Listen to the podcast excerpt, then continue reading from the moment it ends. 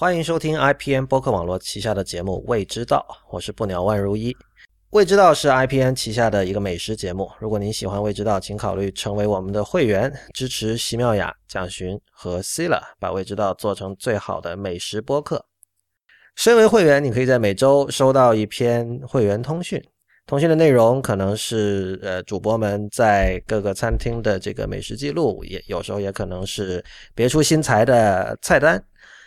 如果您对会员计划感兴趣，请访问未知道点 FM 斜杠 Member，未知道点 FM 斜杠 M E M B E R。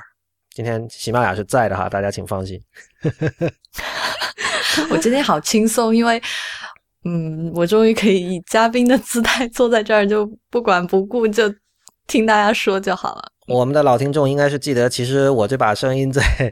早期的未知道是曾经出现过的。那么今天为什么回来呢？呃，所以今天是未知道的一期特别节目。那我照例是负责串场，主说的仍然是妙雅、蒋勋以及 Sila 三位。那么今天其实是我们的一个二零一五年中特别节目。大家都知道，就是现在我们有很多这个美食榜单哈，三位肯定都看过不少了。呃，一到年终，就是各种媒体就不能免俗的要做这个几大几大评选，所以今天我们也来做一下，我们也不能免俗。呃，首先我我不知道大家对于这种最佳餐厅什么几大最佳餐厅榜单是一个大体什么样的态度？因为我有时候发现哈，就是比如说美食以外的，那就是。餐厅我比较少少少搜，但是比如说在美国，如果我去到一个新的城市，以前没去过的城市的时候，我要找书店的时候，如果你在 Google 搜什么这个 Ten Best Bookstore in Town 这种的，一般它出来的结果还是挺靠谱的。就你照着那个结果去按图索骥，今天去，你还就会发现哦，这确这些确实是不错的书店。但是我觉得是不是餐厅这方面就会暧昧一点？因为首先榜单实在是太多了，然后这里边有各种各样。有的时候可能有利益关系啊，有的时候可能有一些说不清的一些什么原因，反正就是最终你碰到真的让自己觉得非常喜欢的餐厅的几率要低很多。我不知道你们之前对于这个餐厅榜单的这个印象如何？啊，我觉得如果你要是想看餐厅榜单，然后你不管是跑到 Google 还是跑到百度去搜一下什么京城十大什么什么餐厅，搜出来的，对于我来说。完全就不靠谱，是无效的。OK，如果国外呢？如果国外呢？嗯，也我也无效。就因为餐厅这个东西，如果是个人写的，它很容易偏颇。就除非你非常非常的认同，你知道这个作者，然后你认同他的这个对美食评判的标准，然后你也知道就是他的这个喜好和偏好跟你是差不多的，那这样的话，你可能会。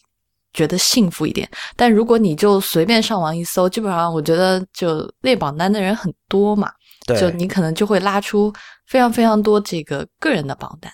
但啊，说到这 说到榜单，我就想说啊，对于餐厅的榜单，我现在自己幸福的两个榜单，一个是米其林，一个是这个 Top Fifty，就是啊。一个英国的杂志评选的，就是世界五十家的餐厅，它也是每年评一次。这两个榜单是我信服的，因为第一是说他们都做了很多年，第二是他们都有一套客观评评判的标准。至于这个米其林怎么评判的，之前我跟蒋勋还单独讲了一期，大家可以回去听。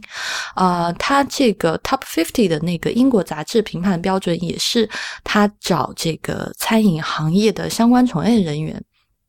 嗯，就是当然是这个钱是这个杂志出，而不是由这个。啊，餐厅你不是到餐厅里面去吃这种免费菜，去吃这种试菜的这种形式，所以他最后出来的这个榜单基本上是比较客，相对来说比较客观一点的，有信服力的。然后呢，最近就是很多国内的各种创业公司，什么各种小小杂志就开始也想要做中国的米其林，就最近我。听这个版本已经听了不知道有多少次，呃，我自己在这个月月初的时候看到一个嗯，美食 A P P 推出了一版中国号称中国米其林的这个榜单，嗯，非常的滑稽。呃，这个我觉得它的滑稽可能最重要的在于一个它没有时间的维度吧。这这这是所有想做中国的叉叉，就叉叉可能是外国一个经典品牌这样的。呃，它倒不是，还不是时间维度的这个问题。所谓米米其林今天有它的地位，就是很多年造成的嘛。就你不可能说把时间压缩到哦，我花两年时间就做到这个。啊，但我我我不认为是只有时间可以造成，我怎么口吃？我不认为只有时间就可以造成两个榜单的不同。就国内这个榜单，或者说国内大部分的榜单的不一样的地方，就在于你去看这个美美食 A P P 出的这份榜单，你就会发现，它评选这个优秀餐厅，就排名，比如说京城排名一二三的餐厅，基本上就是跟他这个 A P P 合作最密切几个厨师的。餐厅或者这个厨师的好朋友的餐厅，就他没有，你很难让人信服说他是客观的。就这，如果他再评十年依然是这个评他的好朋友和好朋友的餐厅的话，我我就觉得这个他做二十年五十年都没有什么意义。对，我觉得刚才妙雅说到有一点挺对的，就是你一开始提到说。呃，榜单对你来说是否有效？这个其实是取决于你的口味和这个评榜单的这个人的口味有多接近。这一点可能很多人是，就这个道理说出来好像都能明白哈。我就想起就以前说那个看乐评哈，就是其实你更重要的是，就是你可能不只是要找到和你口味接近的乐评人，可能你还要找到跟你口味相反的乐评人。然后对这两种乐评人，其实你带着不同的心情和不同的态度去看的。比如说。有一些乐评人，他推荐的东西你是要避开的，就是你你去读他的东西是为了不买那些唱片，所以，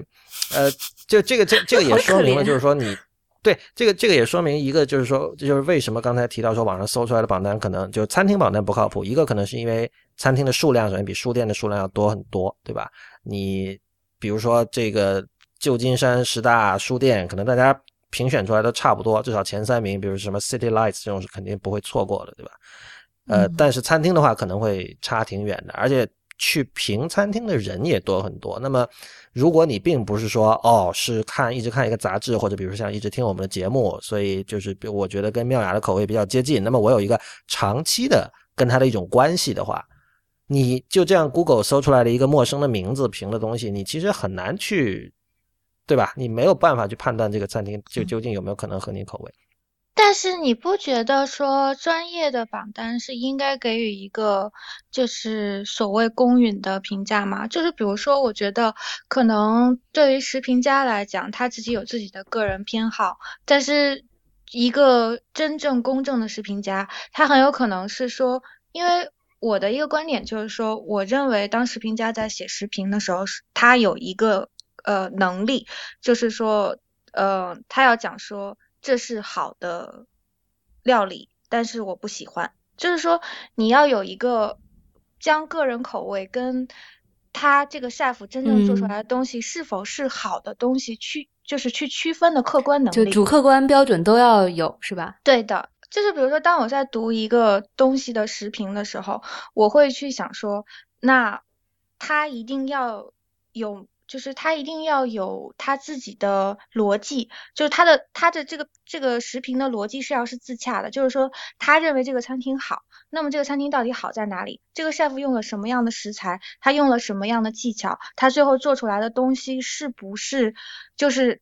能够使我们给他这么高分的？那我觉得这个是他客观的那一部分。然后呢，他主观那一部分就很有可能是说他自己。个人偏好的东西，这是更感性的那一部分。那这一点上，我可能会去偏好说，呃，跟我口味接近的食评家。但是作为他客观的那一部分，我认为那一部分是无法改变的。就是说，一个令人信服的榜单，他一定要在就是最基本的技巧上，将他所认为好的那一间餐厅跟其他的餐厅去区分开来。你刚才说的没错啊，但我觉得我们就用词的时候，我我们其实得把公正和客观两个东西分开来看。就这其实两个不是一回事儿。当我们说公正的时候，其实是说他没有收餐厅的钱，比如最基本的，对吧？或者比如说像刚才妙雅提到的说，哦，我评一个榜单，结果前三名都是跟我们有密切合作的餐厅，这属于不公正。但是客观，呃，简单来说就是不可能的。就是我觉得就你你刚才讲到说哦，比如说我对这道菜可能我我我我不喜欢，我的舌头不喜欢这个味道，但是我的脑袋是知道，呃，这个蘑菇被做成这个样子，在厨房里是 对哦，这是对的，没错，我很喜欢这个说法，就是说，呃，可能某一种食材就应该用这样的方法去处理，我我知道这个这个事实，你然后我把这个事实传递出来，就是呃，就好像你比如说你去读一个乐评人，那。比如说有不同的音乐家去演绎的瓦格纳，好了，就瓦就是可能有不同的音乐音乐人去演绎瓦格纳，那可能有你比较偏爱的瓦格纳的版本，你可能会说这个东西是 exhilarating，但是你还是要从技巧上去分析，他说他演绎的瓦格纳是否在那些该达到的点上达到了，对不对？呃，不是你，你可以分析，你也可以不分析。但是我我觉得重点是你最终你主观的东西是不能少的。对，我恰恰觉得是这样的，就是说，如果你主观东西少了，就我为什么要看你呢？而且你主观东西少之后，我也没有办法判断我的口味跟你口味是否接近嘛，对吧？呃，我就其实你你能够去抓住某一个读者，就是那群跟你口味接近读者会喜欢你的。写东写的东西的读者，其实恰恰是因为你的评论里的主观的因素，而不是客观的因素。所以我觉得很多时候我们其实是讨厌看到不公正的评测，但是我们在说的时候，我们会说哦，我们希望看到客观的评测。这里其实是有一点点错位的。嗯，呃，废话少说，我们开始今天的正题吧。所以今天我们 呃也要开始，呃，我们也会评自己的这个等于是未知道的一个一个榜单。那么我我觉得我们现在。这是我们第一次做这样的节目，未知道现在做了一年，有一年半、两年、一年半、一年半啊，未知道现在做了一年半。那么显然我们现在还没有到说哦，我们一开始把一个标准抛出来这样的阶段哈。那么我们今天的方法也很简单，就是三位，呃，我就不评了，三位每人选三家自己在二零一五年吃到的最赞的餐厅，然后我们呃这里先事先打个招呼，就是这里的每一家餐厅。都是三位用自己的钱去吃的，那蒋群先开始。嗯，好吧，呃，因为我自己个人，就是我首先要讲一下我这个榜单的局限性，就是说，因为我在去年的这一年当中，嗯，回国的时间比较短，所以我不太可能推荐国内的餐厅。那我大部分的时间都是住在欧洲，那我推荐的三间餐厅都是在欧洲的餐厅。然后另外一件事情就是我个人的取向的，就是。在我选择餐厅的时候，我在去年的这一年，我个人的餐厅选择的取向发生了变化。因为，嗯，可能就是比如说，像我们想要去吃好吃的东西的时候，我们可能会想要去吃。就对我个人而言啊，我可能也会想要去吃水煎包呀，或者是鲜肉月饼啊，或者是鸡汤小馄饨这样的东西。但是。我去年这一年在法国，因为我想要更多的接触那一些比较有想法、比较 creative 的 chef，所以我在选择餐厅的时候，我就选了一些就是我认为这个 chef 他是非常有野心的 chef。那哎，这等等，这个这个算是 dark side 吗？就是说你开始重视这个出品的 creativeness？嗯，你这个问题问倒我嘞，就是呃。我觉得是这样子，就是那一些非常简单，就是我们管这种，我们管这种就是这种 dish，就是那种就是同一个 recipe，但是可以做出不一样那个 variety 的这种 dish，叫做 s i f dish，就是 simple but indefinitely variable。就比如说，好像是一个那个呃，比如说好像是一个 apple crumble 这样的东西，然后每一家出品的东西可能都不一样，然后你去到。呃，不一样的小店里可能会吃到那个很有个性的那个 apple crumble，但是就是基本款，在基本款做出花样。对，然后这样的餐厅其实也是我很愿意去推荐、很愿意去尝试的。但是我只能说，就是说，在我现在这个阶段，我就是我会回到这个点上来的，因为我觉得你就是你暂时去 dark side 学一些绝技，然后你再返璞归真。对，因为因为我现在自己在。进阶的这个过程当中，我觉得我目前我所有限的资源跟财力，我能去负担的东西是，我想要去看这一面，然后之后我想要再就之后我如果再回归的话，那是另外一件事了。但我去年这一年，我我自己的就是 concentration 是在那些比较有野心的 chef 身上，所以我吃的餐厅一般都是就是稍微还有一点贵价的。然后这个 chef 可能是比较 daring 的 chef，就是我会想要去看说他到底用了什么样的就是。大胆的食材，然后再放在他的料理里面。就我想要去看他的 personality，所以就是我的这三间餐厅基本上是，就是有一间是米其林一星，然后还有一间是三星。那另外我就是推荐一间平价的小馆。那我就先讲那个，我按顺序来讲吧。我最早我最早吃到的这一间平价的小馆，那是在我就是二月份的时候去南法旅行，然后。去吃到了一间，这间餐厅的名字叫做 o s h i n e r 那 s h i n e r 在法语里的意思其实就是就是爱逛旧货店的人，就是就是那种 vintage 对 vintage 呃算是喜欢逛那些古着店。古着店，对。所以它的装修风格也是那种。它是一间它是一间 bistro，就是它是一间小的那种类似于小快餐店的一个一个装修。它是你上次说吃普罗旺斯炖菜那个吗？对的。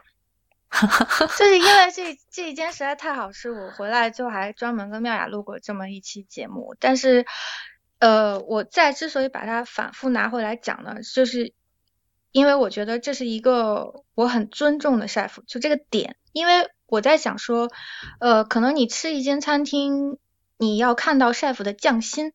是很不容易的，因为。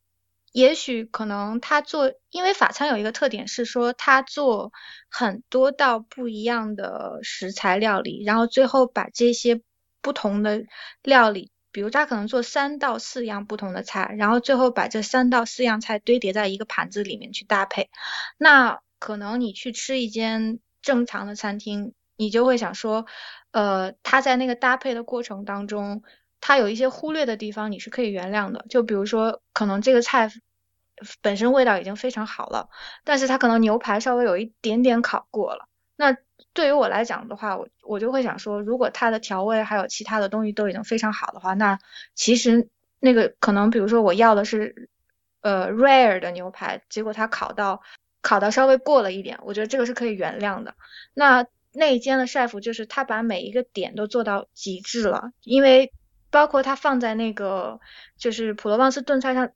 的那个香菜就是那个 parsley，它都炸过了，所以我会觉得讲说，就是它在匠心的这个处理上是让我觉得有到惊艳的程度，因为这个完全是我 unexpected 的一个精巧的 dish，而且它的性价比是很高的，因为它一个 dish 差不多就是十欧元左右的样子，然后比较贵的可能到十五欧，所以你其实人均吃下来可能就是一百多两百人民币的样子，那它。有一点偏远，非常的不好找，但这是我吃到我觉得有惊喜的一间店，就是我有看到说这个 chef 有匠心，然后他就是我刚才提到说的那个，我觉得这是一个 safe dish，就是因为他做的完全是一个嗯非常传统的菜，他他没有在菜谱上有任何的改进，他就只是把那个菜。就是他只是把他个人对那个传统菜谱的理解放进去，他也没有去用那些非常大胆的食材。那在这件事情上，我就觉得他是把一个传统的东西做到极致了。我觉得这间店是我愿意去推荐的。然后，那它的位置就是地理位置，大家跟大家讲一下，就是它在它在的那个小镇，其实是在阿维尼翁，就是阿维尼翁往东差不多。呃，车程一个小时左右的地方，那个镇叫做 s o g 然后之后妙雅可以把那个地址放上去。然后，嗯，这间餐厅是一间很小的餐厅。然后，也许你可能去普罗旺斯玩，然后去哪里转车路过这间店，就可以去试一下。嗯，你你觉得你觉得这个餐厅的难找的程度，以及它的这种不起眼的程度，有没有影响你对它的这个判断？呃，因为我没有看攻略。去找这间餐厅，这间餐厅是我完全凭鼻子，就是不经意遇上的，就是因为我是对我恰恰就是说这个有没有让你给他加分，你知道吧？哦，你是这个意思，呃，对，我觉得这个其实是属于我们在进行某一种审美活动或者说评判活动里面的一个，有时候会是一个干扰因素了。对我们可能觉得是随机的，但是其实就是刚好一个很厉害的店就挡在你的眼前了。对，比如说，如果它就是你家楼下的店，你会不会觉得其实没有那么特别？就有没有可能说，你刚才提到的说这种，你刚才提到那个词我忘了是什么，就是把普通食材做出很特别的风味。叫什么？Sink dish？呃，不是，Sif。呃，simple but indefinitely variable，Sif。OK，OK，对，就这一类的，就是 simple but indefinitely variable 的这种菜啊，我觉得更你会让人产生这种感觉的情况，往往都是说你本身期待已经很低的情况下，对吧？嗯，比如说。包括在中国的时候，我们去到一个陌生的城市，然后你对那个城市完全没有任何了解，然后已经累得不行了，然后就跑跑到就刚好碰到一家餐厅，然后突然说哇好好吃。那个时候你就是你你想说那是我的翡翠白玉汤吗？你是太后吗？我不好意思，我不知道这个梗，但是我懂你的意思。我就我就想知道就是豆腐鱼丸汤嘛，它不是吃的太好吃，然后后来就给取名叫翡翠白玉汤吗？哦，OK，嗯，不，这你懂我意思啦，就是说有有没有这种外在因素加分的这个成分？我可不敢说没有，但是呃，其实你何必在意呢？就是我觉得这个用餐体验就是一个就是完全是一个 situational 的东西，是对的，对的，我觉得是这样的，对，嗯，对，没错，就是说可能比如说到最基本的，可能你两次去同一家餐厅，你的这个味蕾的状态也不一样，对吧？整个人的状态都不一样，可能本身就算给你吃同样的菜。你这种体，你最终打分可能都会有一些一些区别，我是承认的。但但我就是我想把这件事情搞清楚，或者说跟听众交代清楚，因为就是说这这也是跟比如说对音乐还有其他东西的审美一样，就是说它不是很多人想象的那么纯粹的，它是一情一境的，对对啊，对，而且根根据 Sila 刚才说法，其实这种不纯粹是 OK 的，是吧？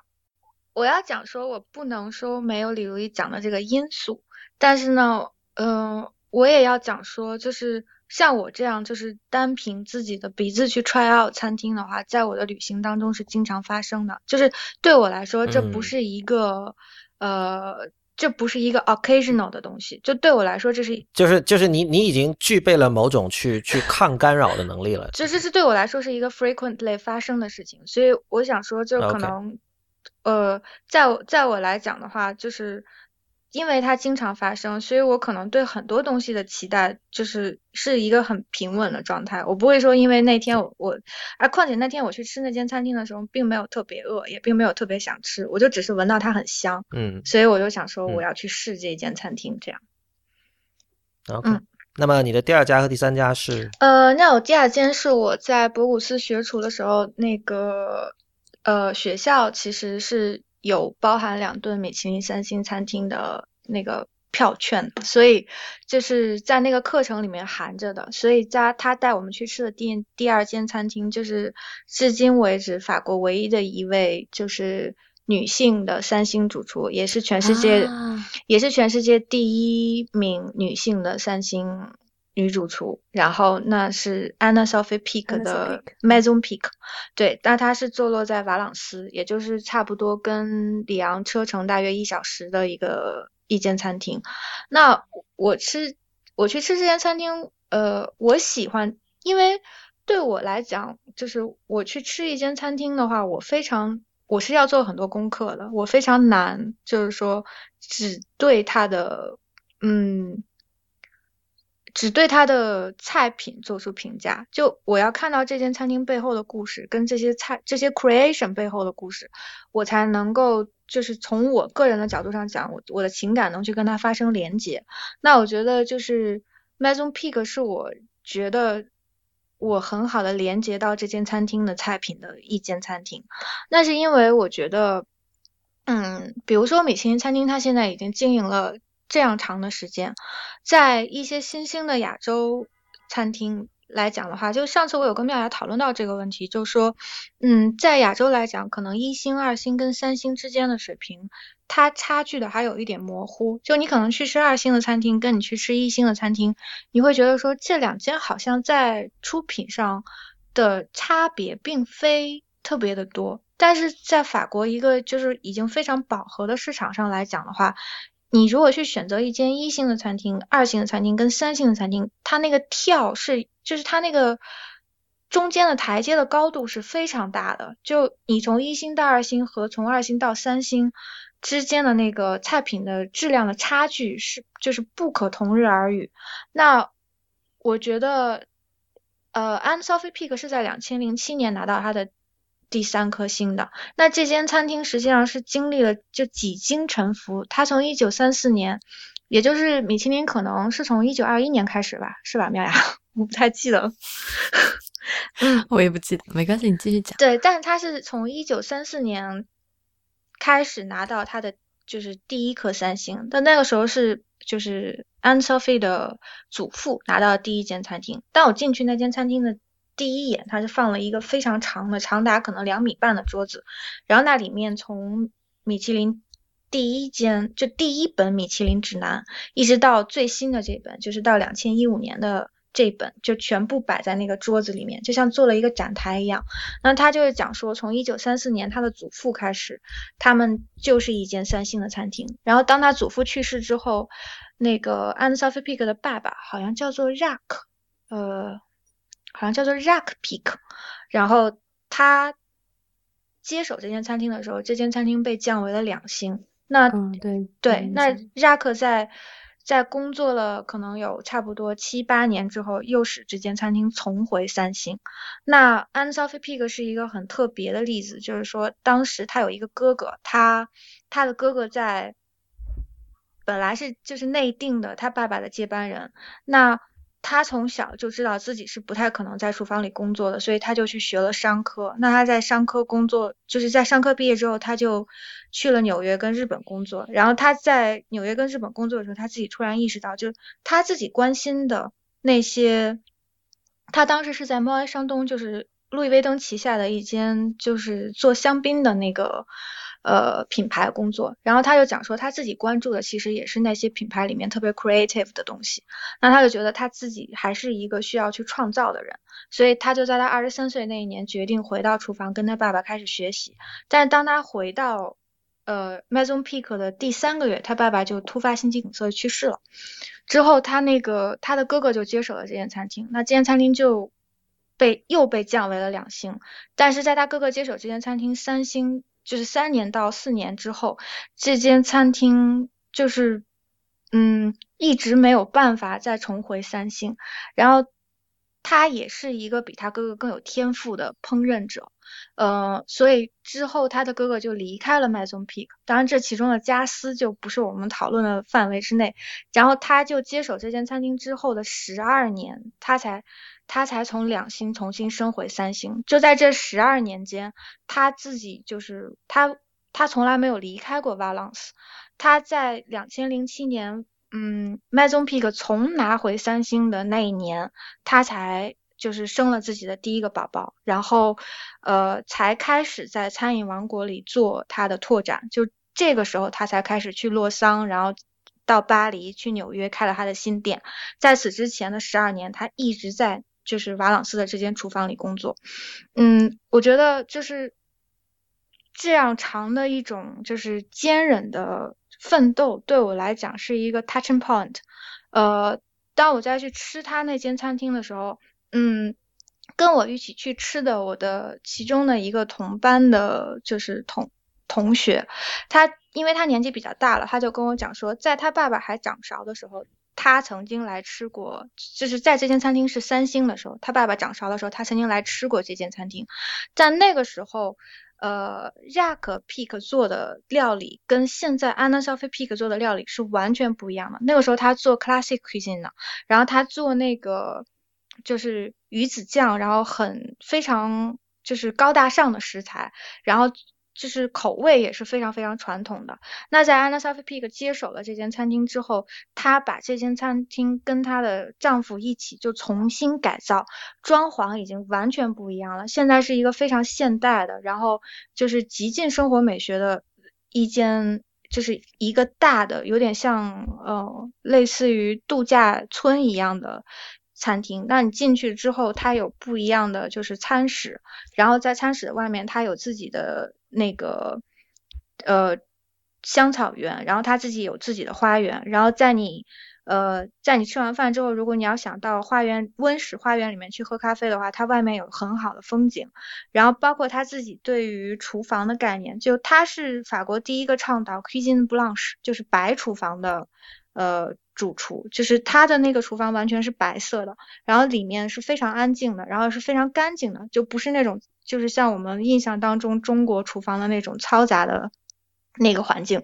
嗯，等一下，如果如果不是白色的，其他的是什么颜色？就在此之前，金属色，然后还有就是哦，对，还有就是，所以它不会有那些银的那些像桌子啊，没有，它是完全是白色的。然后它它里就是你进去那个厨房，你会感觉不到油烟气，就感觉不到烟火气，就它那个厨房是非常的干净安静，然后是给人缓和感非常缓和的那。一个厨房情境，就那个工作场景，然后这个要按今天的说法，就有人会觉得是性冷淡式的厨房吗？啊，有一点，总结的非常到位。嗯，然后嗯，但这这是他背后的这些故事了。但是就是说，就他的餐饮哲学来讲，就是我觉得它是一个女性非常温柔细致的料理。呃。他在就是细节的地方做了很多的变化跟跟花样。那比如说像我们呃像我们吃到，因为他是自己他是为数不多的呃自己做面包的那个就是餐厅，因为很多餐厅它其实是跟布朗它没有自己的就是布朗杰的，它是没有自己的面包师的，它是去外面就是呃外包它的布朗杰买来的，对的。然后，呃，当然，三星的餐厅一般都是有的，但是它的那个它的那个面包又有点不一样，因为它，呃，那天我们去的时候，他上了四种面包，那他四种面包一种是原麦的，然后另外呢有三种，一种是啤酒的，就他那个他那个班，就是他那个面小小配配餐面包。有一种是啤酒的，还有一种是咖啡的。那咖啡它就把那个面包做成了一个咖啡豆的形状。呃，另外一个是抹茶的。就它这四种，因为它长期以前曾经长期在日本工作，所以它的料理很大程度上受了亚洲的影响，所以他会用很多很东方的食材。就比如说，他曾经有一道比较著名的汤是呃草莓汤，然后他用的那个。我们叫做不庸，就是一个煎，就是清汤，它是用那个煎鱼汤做的，就是日本的那个木鱼花的那个呃浓汤熬的，然后所以他自己的那个 melange 实际上是非常的，嗯，就是是有一点就是天马行空的，因为他自己呃他自己是拿很多的日本食材来做法式料理，其实。当你问他他怎么定义自己的料理的时候，他会讲说他还是在做 cuisine f r a n c i s e 就他还是在做法式料理，但是他会把很多非常 exotic 的食材拿到他自己的餐厅里面来尝试。嗯，另一道我印象比较深刻的菜是那个，嗯，主菜里面有一道羊排，就拿给我现在就是。从师的 chef 去看的话，他可能会不太喜欢。但那道羊排就是，他就讲说，可能那个菜就缺乏，因为他们之间也会有门派之争，你知道吗？就是比如，对我刚刚就想问，我就说他这不喜欢是门户之见，对，是门户之间的，就他们认为他没有受过正规的那个就是厨艺学校的教育，所以感觉好像他不会做菜一样。但其实我觉得一个 chef 民科是吧？对对对。然后，所以讲，所以我就讲说，其实他因为没有这样的限制，所以他反而有很多的东西是会给到我经验的。然后他那个羊排是这个是蒋勋一直以来的一个主题，我有注意到。真的 吗？需要各种经验是吧？不，就是在主流之外的某种野性，然后露出来了。这种这种创作者会比较合蒋勋的口味。我听下来的感觉是这样。呃。我是觉得要给弱者一个生存机会。其实我自己是非常 academic 的，就是我是一个 对，但是我但是我觉得就是呃，你要给那些没有机会在 acad 就是正统的 academic 的环境里受教育的人机会，然后而且这种机会的给予，正正是就是那些 academic 人需要开脑洞的地方，就是。就是你是一个不歧视民科的科学家。不要不要这样讲，因为我觉得我也是没有受过正统教育的，就不不算是在那个就是正常的教育背景之下出来的人。嗯，就是等于是算是给我自己机会吧。对 对，但好歹你还是在那个正规的厨艺学校上课的嘛，对吧？是，然后所以他当时做了一个，他当时就是他用一个盛汤的盘子去盛了羊排，这在正统的厨艺界是不可能发生的一件事。就你如果你敢这样做的话，chef 就把你的盘子扔掉了。那他用了一个盛汤的，就是盛汤的盘子去盛羊排，然后在那个。盘子里面，他就放了煎好的朝鲜鸡，小的那种，杯杯的那种，然后还有一块他见到 C 妞的羊排，然后他在那个盛汤的盘子的边上侧沿做了一层那个帕玛干酪的呃地毯，然后在上面点缀了那个 pesto 的那个就是需要用的那些，就是比如说巴吉呃罗勒跟那个松子做的一层，就是轻轻的那个。呃，像地毯一样的，因为它是先贴了一层，它先贴了一层奶酪，然后把搅碎的松子碎跟罗勒碎轻轻的这样铺在那个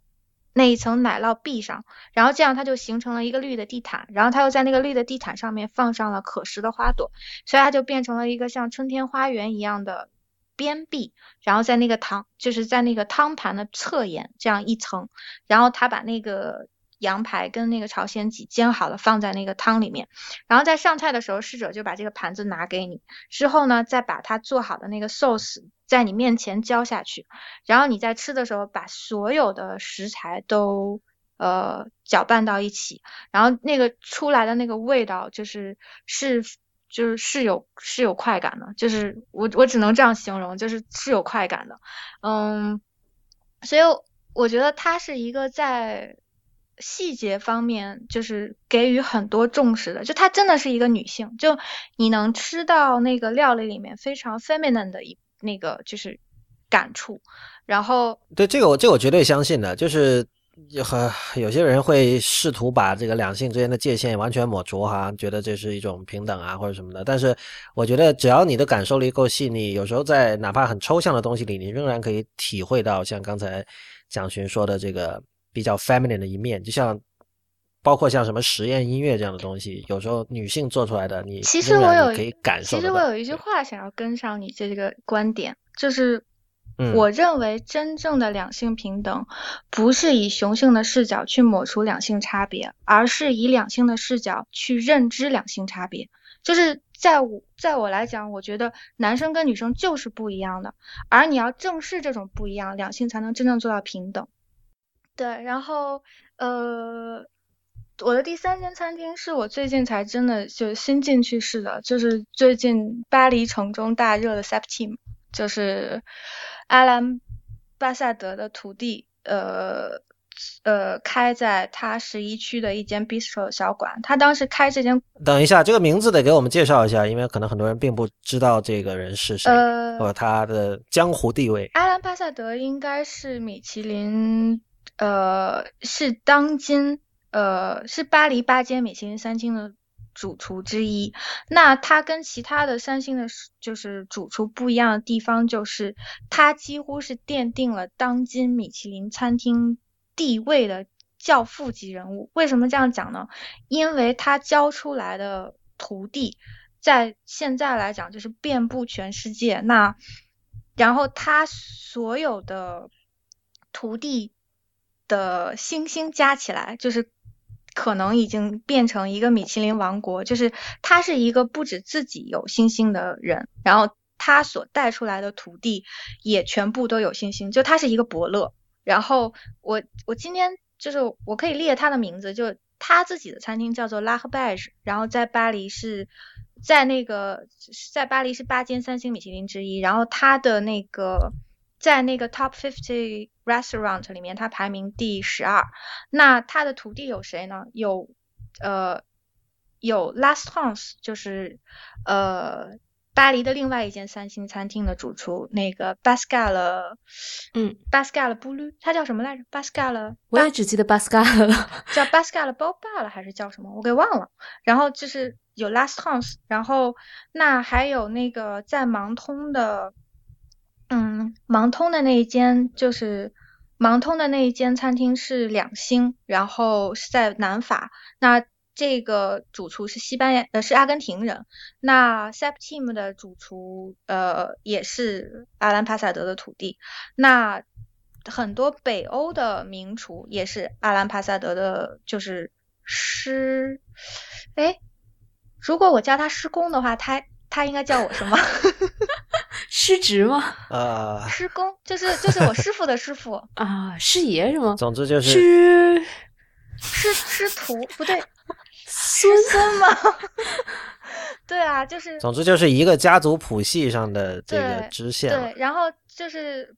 今年餐厅排名，瑞典排名第一，然后全世界排名三十一的 Franton，然后内奸的主厨就是 Franton，也是他的师，也是他的师孙。然后呃，Netflix 的第六集介绍的那个 Faviken 的主厨，呃，Magnus Nelson 也是他的。就是徒弟的徒弟，就是他。当然，你说的这个是 Netflix，它的有一个那个什么餐厅的那个节目是吧？对的，对，Chef's Table。哦，对对对，Chef's Table，OK。然后就是他是作为一个美食界不是一个坐标，而是一个伯乐存在的人物。那所以 Septim 是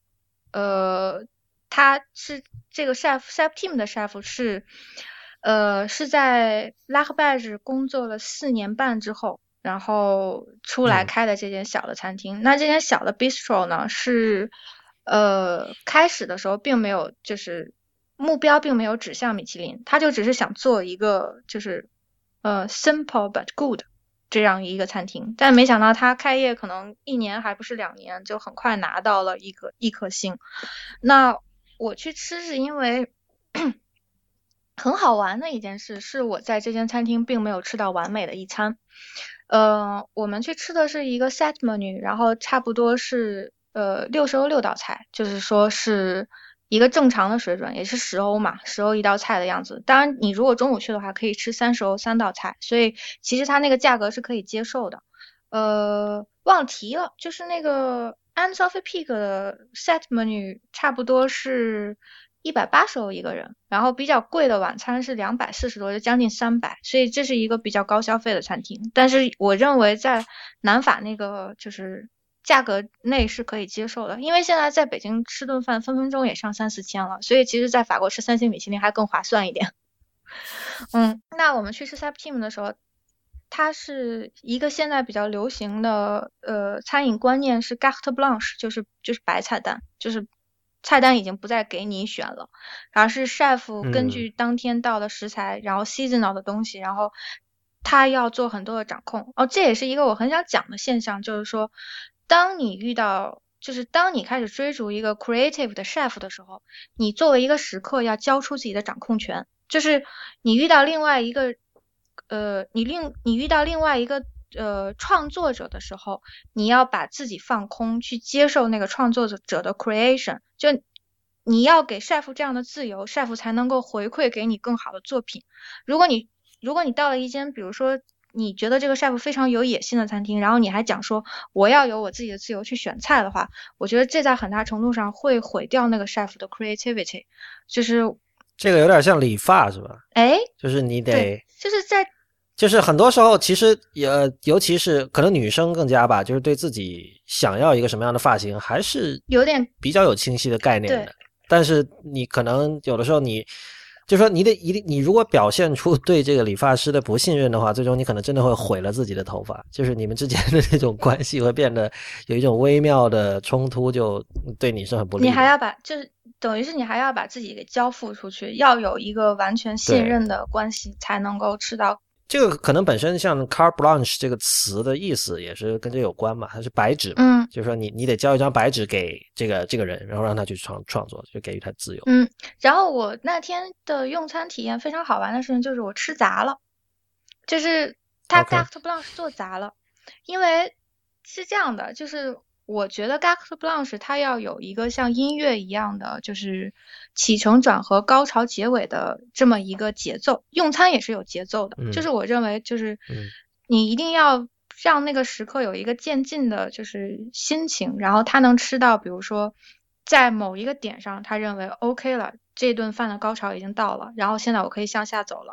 那我觉得他在第一道菜上来的时候，我那个他的他的启程是好的，但他第二道菜用了一个我认为他做砸了的实验，就是嗯，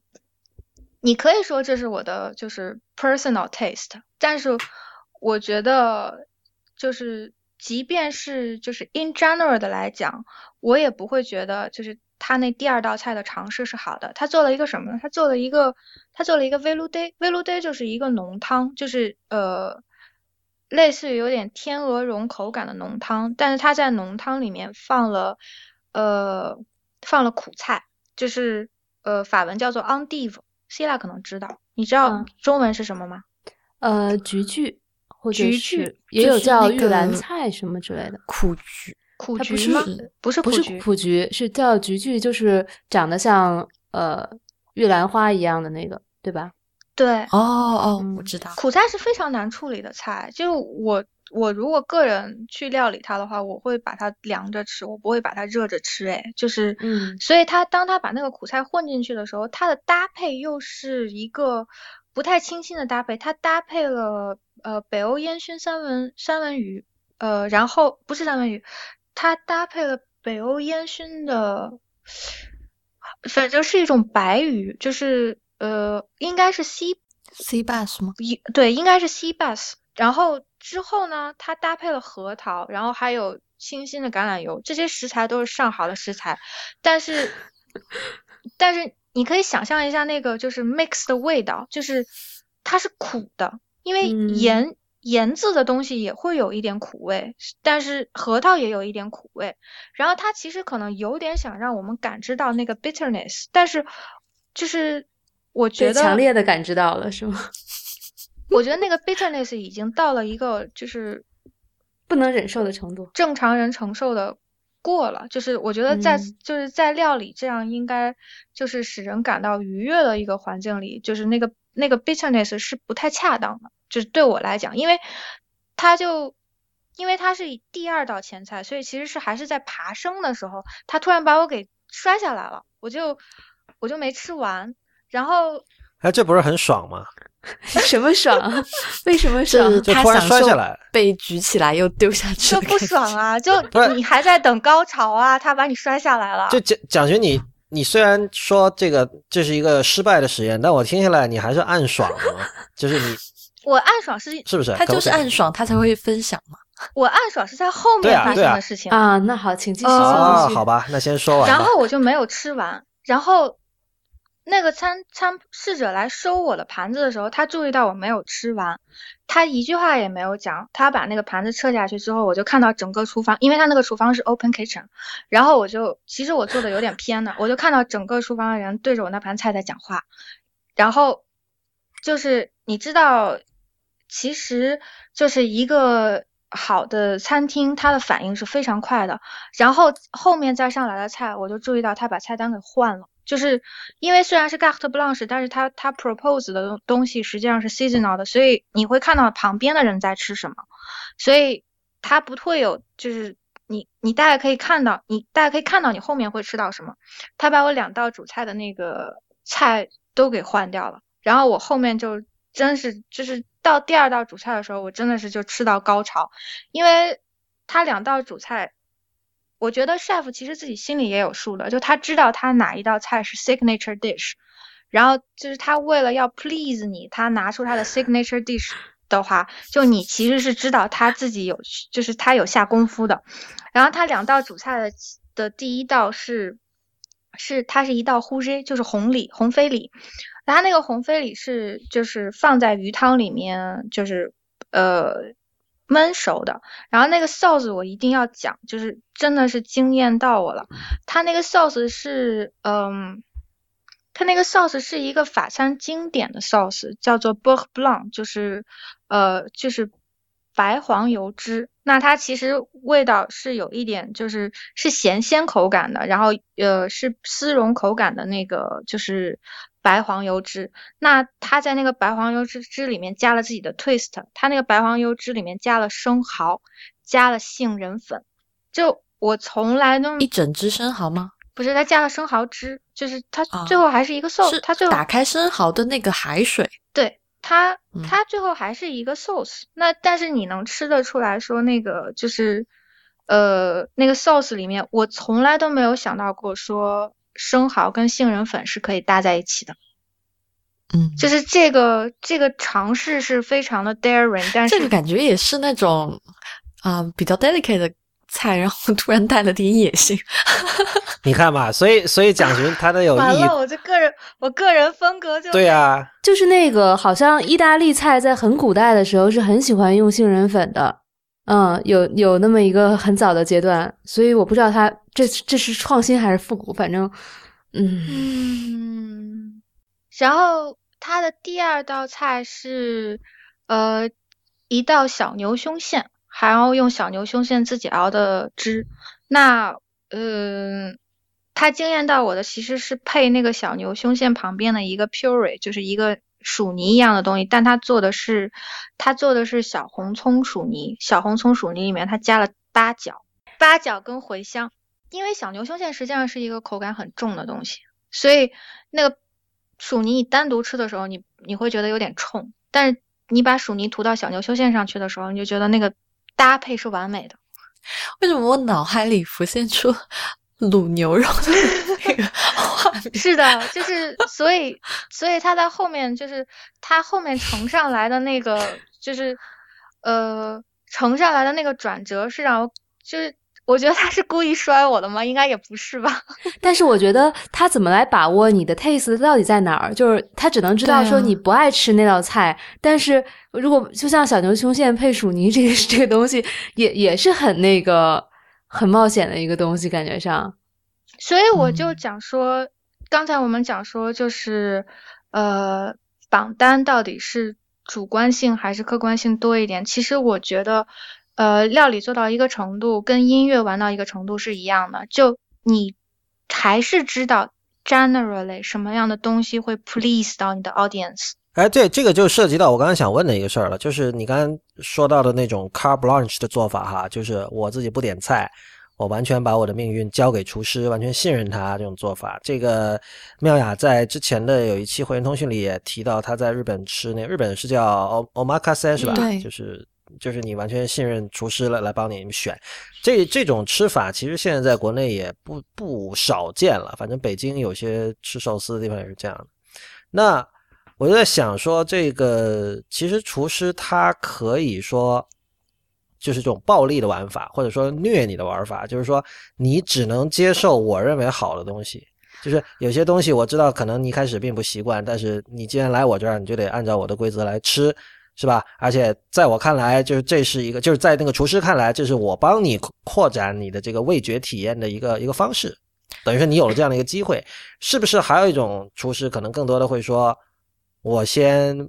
通过无论是面相或者什么也好，或者直觉直觉也好，我对你这个人有一个判断，然后我大概会知道你会喜欢什么样的东西，然后或者一开始我们甚至聊一聊。呃，我觉得这这个是任何创作者的一个两种这不同的取向。对，然后我个人有一个就是小的理论，就是真正的，就是我觉得。真正有野心在往上爬的 chef，他实际上是相当 sensitive 的。就其实我觉得他们有点 overreact。就是对我来讲，其实我不是一个那么 sensitive 的食客。然后 你是不是没有吃完？然后 没完？你没有吃完是很严重的没有吃完吧？对，我就是动 很严重的没有吃，没有吃完，我就动了一口，真的就是一口。对啊，所以啊，对啊，这谁都看得出来啊，这不需要。但是他有点，就是，但是我是不会去介意的，因为我本来也就是吃一口嘛。但别别人不知道你是这样。对啊，哪个餐厅知道说哦，蒋小姐今天又来了，她 出名的只吃一口。他他他没有这个非常礼貌的问你，Is there something wrong with the dish？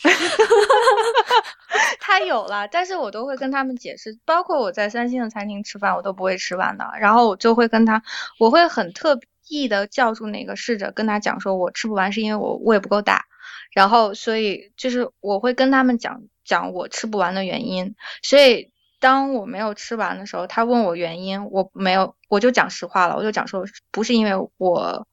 我那个不是因为我胃不够大，是因为我确实不喜欢吃那道菜，然后就但是我就就着刘毅刚才那个话头往下讲，就是说我觉得好的 chef 是也不是说好的 chef 吧，就是说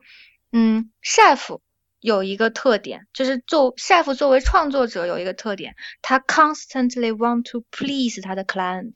就是就是这是一个照顾人的行业，它跟音乐还不一样，你可以 take complete freedom，但是就是作为一个照顾照顾人的行业来讲，就它有一个呃 essential objective，就是它需要 please 它的 audience，然后所以你去一个好的餐厅。或者或者说我定义的好的餐厅去吃饭的时候，你会看到那个 chef 是非常的 observative，然后真正在好的餐厅用餐像是一个 combat，就它不是一个单方面的创作，而是一个哎等等，如果是如果是 combat，岂不是跟你刚才说的取悦时刻是矛盾的吗？不是一个取悦的 combat，因为他要察言观色，就是他要。你给他的 fee 那是单方面的 combat，就是对吧？食客不不需要 combat 什么东西，是厨师不停的在 combat。嗯，是。没有，我是想搞清楚这点，因为这个其实挺有趣的。就是你刚才提到说，呃，至少在你看来哈，你觉得厨师是要取悦食客的。我当时马上就想，诶，那如果我专门做一个虐食客的一个一个 approach，我专门用这种方式开一个餐厅，说不定这也是另成一派哦。因为你知道。我我用我我用虐这个词，但是你就是高手是可以虐的，让被虐的人很舒服的嘛？嗯，你是说我们都有 S M 的倾向是吗？就有可能是吧，但只是说，呃，就是是不是说，呃，取悦时刻是唯一可行的做法，还是说现在有一个空间，就是你知道，就是。谈论吃啊，或者任何这种感官体验，我觉得是有的。其实就就是因为我认为 Septim 的厨房 overreacted 了，就是对于对于我来讲，我觉得就是他这种想要 please 食客的心情，呃呃是当然是好的，但是就是我觉得。我向你那个分支就是发展，我认为那一类的厨房也可以做得非常好，因为它等于是强制性的打开了食客的味蕾，就是可能我这一次是非常的不适的，但是往后，嗯，我就能够发展出新的欣赏角度。嗯，对，就因为我听你们三个聊这做这么多期节目嘛，就是你聊下来就是这这大体来说，你们肯定都还是希望能够不断接触到新的这种味觉体验的人，但是这儿有没有一条界限？就是有没有是说跨过了某一条界限之后，有些东西就是是我绝对不能接受，就有没有底线，或者这个底线这个底线是逻辑自洽，就是有一些食材跟另一些食材就是不搭，你不能够强硬的把它们放在一起，所以。它其实是要求你去 submit to nature's order，就是你在做菜的时候，一个好的 chef 他不能够为了创新而去一直不断的为了创新而创新，他一定要在他有限的呃界限 limitation 之内找到那个能够使你舌头惊艳的食材。有一些 combination 就是不搭的。这个这个太有趣，你知道我想到什么哈？就是首先我是发现。你刚才的这套说辞，其实跟今天各行业我们就是大家讲究的所谓这种科学精神啊，是相悖的。我我举一个例子，首先你说某些食材和某些食材就是不搭的，这个我马上想到有一集《Seinfeld》里面就是它里面有个梗嘛，有个人说我要开一家披萨店，然后这家披萨店是每个人自己来搭配披萨，对吧？然后其中有一个人就说我要在这个披萨里加那个黄瓜。结果那个大厨那是个意大利人嘛，就是什么披萨高手，所以他就说不行，披萨怎么能加黄瓜呢？传统上披萨就是不加黄瓜，两个人就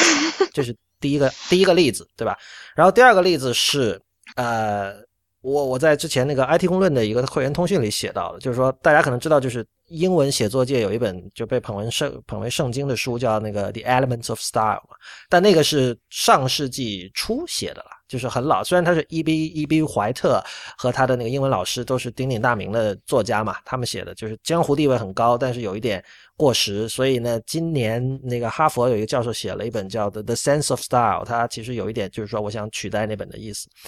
他里面就提到说，那本书里有很多规则啊，他认为是我可以没有必要告诉你为什么的，就你就得这么用。这么用就是对的。然后，但是这本新的这本指南的作者就说，在今天这个时代，这样一套方法是行不通的了。所以，蒋学，你刚才也提到，就其实你刚才提到这种态度是非常 old school 的，就是说有些东西它就是一种法则性的东西，就这种法则性东西，你你作为学徒，你不要去问为什么，就是这些东西就是对的。我我们可以看到很多行业都有这样的一种。呃，口口相传的这样的一些规范还是什么，就是在某些人看来，这种东西是它不只是它倒不是说神圣的，而是说你去愿意去遵循这样一种规范，这样的状态，他认为是一种很圆融、很完整的状态，是很好的。但是你可以看到，就是说在今天各行各业都很讲究科学方法，很讲究数据，对吧？很讲究调查，很讲究凡事要求一个所以然，对吧？然后我又想到说，像那个你们之前在节目里提过很多次的那本《On Food and Cooking》那本书，对吧？然后那本书其实是它第一版是一九八四年写的。然后我我当时简单翻过一下，我知道就是说那本书好像是最早的把这种科学方法带入料理界的一本书吧。然后就是你如果照着那本书的那个路子往下延伸，是不是就直接可以延伸到今天我们熟知的像分子料理这样的，在某些人看来有点走火入魔的东西？所以，如果说一九八四年就有人把科学方法引入了烹饪界，那么在今天你再说哦，有些方法你不要去问，反正什么食材和什么食材就是不能配在一起，这是不是一种 anachronism？是不是？或者说是不是一种？distinguish 你的概念，就是说，当你说黄瓜跟披萨不搭的时候，你是可以去问的，你可以去问，就是你可以去解释背后的科学原因，黄瓜在烹煮之后会发生什么样的化学反应，然后。它在烘烤之后会发生什么样的化学反应？那那个化学反应可能并不是你舌头所喜闻乐见的，所以就是说你能够解释背后的成因。那但是我的观点是说，但当你并不是一个科学家的时候，当你并不是一个事事都去追根问底的时候，你要靠自己的呃，我叫它就是我叫它 ignorant。ignorant judgment 就是 ignorant but intuitive judgment，就是它是一个在就是靠直觉嘛。对，但是在一个你尚未能够给出清晰解释的时候，你去你去反映出来的东西，然后这是一个每个 chef 非常 subjective 的东西。那如果比如说就一个 sample 而言，呃，可能一个 chef 这样认为，你还能去反抗他。那如果是如果是比如说。百分之七十五以上的 chef 认为黄瓜跟披萨不搭的话，那这个背后可能有一个呃逻辑链条在背后。那今天科学可以解释的逻辑链条是少数的，不是让科学去解释吧？而且我觉得，就是你你如果真的要解释，我相信就是科学家可以去试图解释任何问题，但是这种解释不一定。对于这个烹饪有意义，但是关键是，比如说像你刚才的这套观点，是不是在比如说一个分子料理的信徒看来，他是会很不屑的呢？我觉得这两件事情不冲突啊，因为分子料理也要遵循一定的逻辑。就是任何东西是不可以脱离逻辑存在的，但是因为你恰恰因为你刚才讲的不是逻辑嘛，你刚你刚才讲的是一种法则，就比如说什么和什么食材，你认为他们就是不能配在一起，然后法则其实很多时候是不需要给理由的，在实践的这个过程中啊，我觉得料理是没有法则的，但是我说什么食材跟什么食材不搭的时候，我是认为就是说这两样食材搭在一起是没有逻辑的。但但什么叫没有？什么叫两个食材搭在一起有逻辑呢？对，这这个就是说，其实我觉得就是对吧？呃，就是就人类而言，你那个吃东西吃了这么多这么多年是有积累的，就是整个这个这个物种而言，它能够判断出哪些的组合是。呃，自己更喜欢的哪些是没那么喜欢的？当然，我们在现代社会能接触到的组合是有限的，所以正常的组合范围内，就是大家可能都已经约定俗成了。但是，当一些 chef 做一些呃创作创造性的料理的时候，他就会呃打开一些新的组合。这些新的组合有可能是在我们过去的早期的积累当中遇到过的，有一些是我们喜欢的，还有一些是我们不喜欢的。所谓的逻辑就在于，就可能是以前的这种积累上，就是说。嗯，是这个意思。我觉得蒋勋是吧？对，因为因为你看蒋勋刚才他推荐的后两家餐厅里面，其实他同时采取了两个立场。他呃，有的时候你是在去肯定那种让你的未来打开的那种行为，就让你尝试到这种不同的搭配的这种行为。然后，但有的时候你又提出说，你认为就你其实我我可以感受得到你是比较赞赏这种。坚持说什么和什么不能配在一起，就是把它，我我仍然视为视它为一种法则，而不是逻辑。我觉得这可能是用词的不同，但是就是我显然，如果一个东西你觉得不需要去解释，我觉得它它就不是一种逻辑嘛，它更多的是一种规条或者说训诫或者说法则，对吧？嗯，是这样的，就是我为什么说，呃，我为什么说 Septim 是我会去。推荐的餐厅呢，其实有一个原因，就是因为我觉得作为食客，你要允许 chef 去做 experiment。那对，然后就是我觉得你要宽容，就你一定要给他空间去做新的尝试。那他在去做新的尝试的时候，如果这你还仍然要对他的 experiment 的结果做出一个肯定与否定的评价，那对我来讲就是说，他如果他做出了一个。打开你味蕾，并且是好吃的，呃口味的时候，那他这个食材，那他这个实验是成功的。嗯，这种时候我会，就是我会觉得说，OK，这个非常 daring 的 chef 是，就是他创作了一件，嗯，我喜欢，并且我认为其他人也会喜欢的作品。那如果是他做了一个我我觉得在逻辑上不搭的，就是我我所谓的逻辑啊，就我。他做了一个我觉得在逻辑上不搭的实验，那我觉得他这个实验是失败的。因为就是我听下来，我一直觉得蒋勋你是一个更倾向于前一派的人。就是你其实不太在乎那种什么哦，这什么跟什么不能配，然后相反，可能你是在我的感觉里，你是一个看到这种规则，你反而更愿意去尝试打破一下的那种。其实我觉得是那个，如果一个 chef 要做到最最好的话，他肯定会有一些要就是突破的东西，所以这个就是去呃搞一些新的创新是就是很多人都会做的事情，当然这个。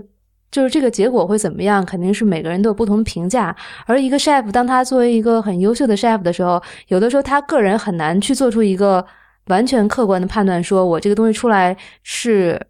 呃合逻辑或者不合逻辑，或者说大多数人会喜欢或者不喜欢的。就是他已经在一个很高的位置上，其实反而很难做出一个特别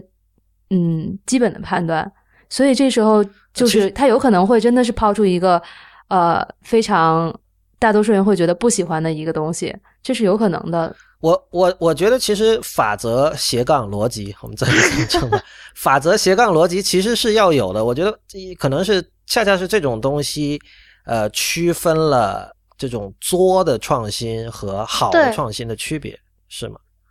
所以我其实我在观念上是鼓励创新的，但是我认为创新不能脱离于法则斜杠逻辑的存在。我觉得你们说太绕了。其实很简单，就是如果你去餐厅，你抱着开放的态度，你抱着你全身心的交给这个主厨的时候，嗯，你在判断这道菜它到底是就是是好还是不好，先不说你自己喜欢还是不喜欢，首先你得去把这道菜放在它所属的背景之下，这个背景可能是。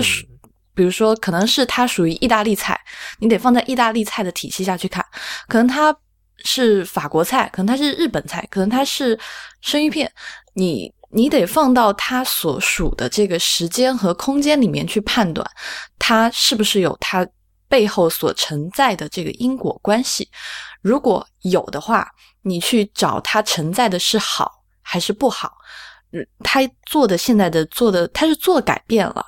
还是没做改变。是如果没做改变的话，他是把每个因素，像刚才蒋巡讲第一家餐厅，他把每个因素做到最好，还是说他做改变了，他稍微改变了一个因素，他做了一点创新，然后这个创新是让这整道菜加分了，让你觉得更，就是你在使用的过程中觉得更开心，觉得这个更清爽，或者在整个一一道一餐的这个。位置安排中，让你觉得，哎，这个安排，这个他放到第二道菜的这个安排特别巧，有可能这道菜菜，比如说他在日本菜里面，他应该是在第八道菜出现的，但他现在把它放到第二道菜，我觉得就是你不能脱离，就是他所要数的这个时空的语言存在。对，如果就是你你你说的这个，你说的，我我插一句哈，我觉得你你说这个是不是我感觉跟。江湖地位和那个权力关系有关，什么意思啊？就比如说，如果一个不是不是的，你要你要他讲完。比如说一个一个法餐的大厨跑来顺德吃东西，如果他完全不考虑这个，比如说顺德菜的体系，像刚妙雅讲的，妙妙雅刚才意思就是说我我吃一个菜，我得考虑当地的这个语境嘛，context 嘛。高文化的人跑到低文化的地方去吃，然后不考虑低文化的语境，一定会被人骂的，一定会被人说文化帝国主义，对吧？但是另一方面，你们上次那书评那期，你们提到那个北大陆鲁山人嘛，我看他那个书里，他就就是讲他去吃法菜还是什么，就呃，比如说一个一个中国人，比如我我去吃法餐，比如说或者意大利菜这种已经。呃，有非常完整成熟的体系，也被研究过无数次的这样的菜品。然后这个时候，如果我不按照它的 context 去品鉴的话，反而有可能成为一种美德，你知道吧？就大家会觉得，哦，为什么法餐一定要这样吃？你看这个人他就不用他的方法，他就用另外一套方法来 approach 法餐。我觉得你跟我刚才讲的并不冲突啊，就是比如说不冲突啊，就是这个这个厨师他做法餐，就是你就像蒋勋刚才讲的，他去第三间厨师，呃呃。assume 他做的是法餐好，那他可能他自己也有对传统法餐不满意的地方，他去做调整，那就跟这个北大陆鲁山人去做法餐调整，其实是一个性质的。我觉得世间万物存在自然法则，这是我相信的一件事。但是在这个自然法则之下，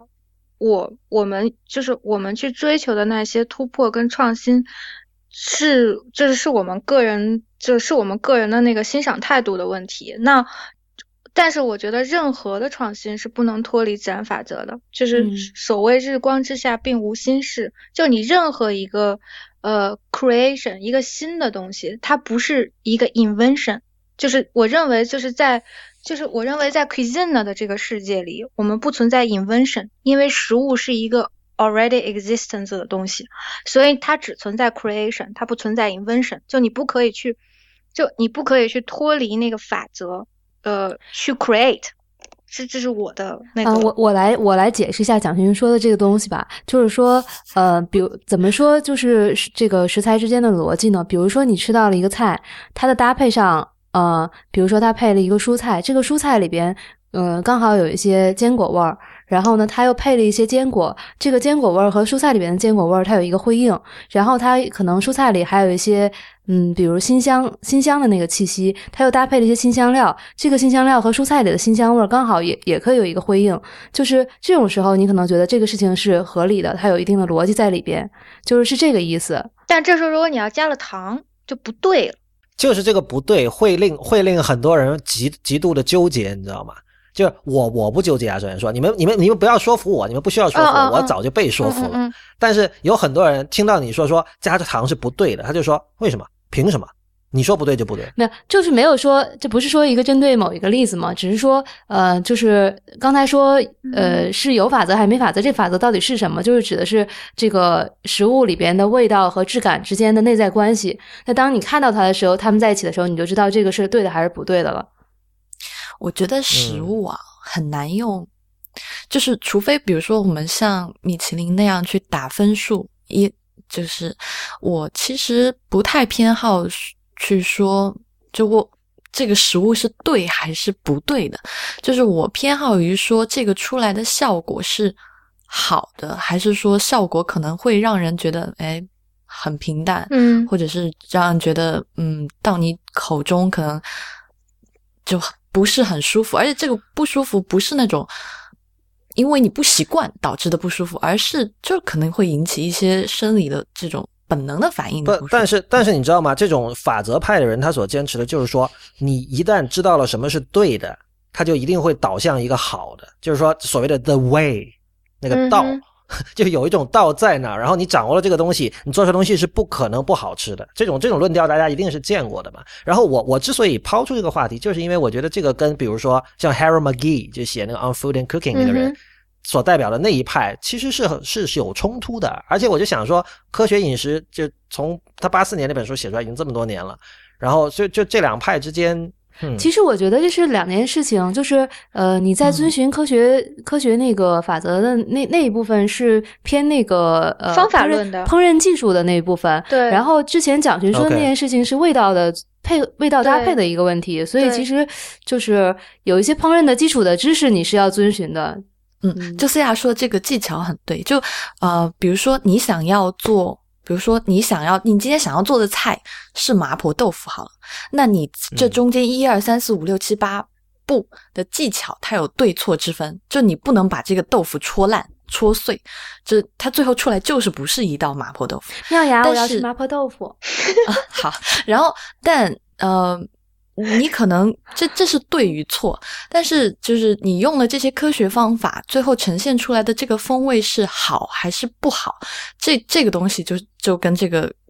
前面讲的科学方法就但是我我们想讲说，那个逻辑是独立于方法存在的，就是那个逻辑是世间万物的自然法则。今天其实可以到这里就可以了，我们可以把这个拆成两期。可以啊。